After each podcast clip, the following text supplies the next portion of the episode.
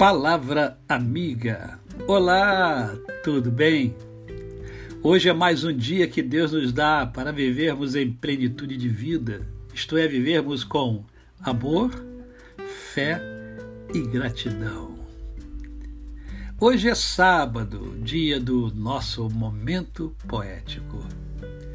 Eu trago uma linda poesia cujo título é o paralítico de Betesda. De manhã, quando o sol surgiu atrás do monte, beijando o céu azul, matizando o horizonte, aquecendo e o aconchego esplêndido dos ninhos, despertando em canções os ternos passarinhos e ungindo com o frescor dos lírios orvalhados, o tapete virente e mágico dos prados o vulto senhorial do mestre Nazareno ia a Jerusalém resoluto e sereno. Ver os tradicionais festejos dos judeus e do templo exaltar a grandeza de Deus.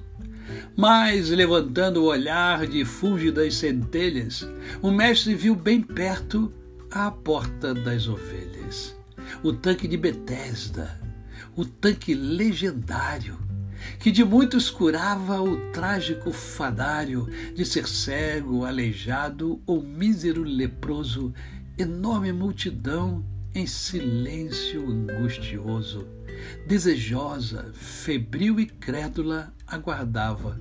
O anjo que por ali de vez em vez passava para movimentar as águas cristalinas, as quais tinham então as emanações divinas que curavam a quem primeiro ali entrasse, qualquer que fosse a dor que lhe martirizasse.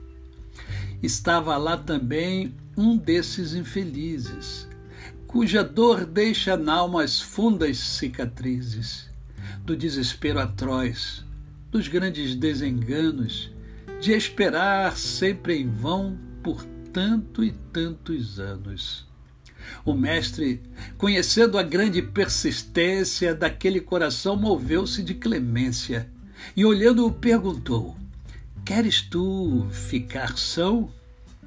Numa voz que traduz grande desilusão, respondeu-lhe: Senhor, eu não tenho ninguém que queira me ajudar ou que me faça o bem de lançar-me no tanque ao serem agitadas as águas de Betesda, as águas abençoadas. Pois quando eu vou, já desce alguém antes de mim e retorna curado, e eu continuo assim, na esperança de que a cura desta doença um dia me trará a eterna recompensa. Aquela confissão, ouvindo-a como prece, daquele pecador, Jesus se compadece, dizendo-lhe: Levanta e toma a tua cama e anda, corre, proclama a tua fé. Proclama. Proclama ao povo de Judá que Deus ouviu teu grito e consolou, enfim, teu coração aflito. E ele vai, na explosão de uma alegria santa, sendo feliz, sorri, estando salvo, canta deixando extravasar a gratidão profunda que todo o coração, toda a sua alma inunda. Porém, se alguém lhe indaga em natural anseio, quem foi que te curou? De qual lugar te veio o dom que te livrou daquela enfermidade? E quem te dispensou tão grande caridade? Ele apenas responde: Eu só sei que estou são que sinto a alma remida e alegre o coração, pois aquele a quem devo a salvação e a paz, somente me ordenou que não pecasse mais. Mário Barreto, França. A você o meu cordial bom dia. Eu sou o pastor Décio Moraes.